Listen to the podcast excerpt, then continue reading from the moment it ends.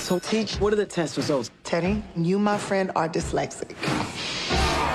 You also have dyscalculia. That's what I got. We're not done. You also have a processing disorder.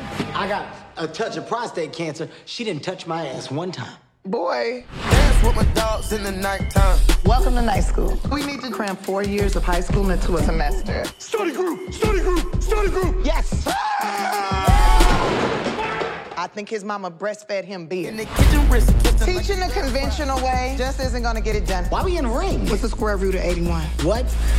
What's the square root of 81? I don't know what you talking about. Oh! Square root! What is it? This woman is a brick wall. You either pass the midterm or you're out of my class. We're gonna have to steal the test. You wanna explain to me how you got a perfect score? I know I didn't get a perfect score because I missed a few on purpose. Snitches are bitches. What? I'm going to work. Come and get your chicken from the Lord.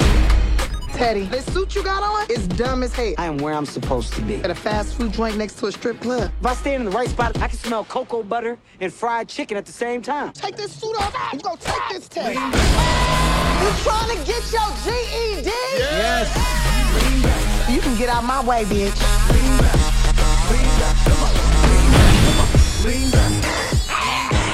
Baba! You ready to get started? I'm not playing with you. What's the capital of Belgium? Waffles? What? That is not the answer! Get back You starting to force my hand. here! Water is comprised of Rain. focus! It's a gas.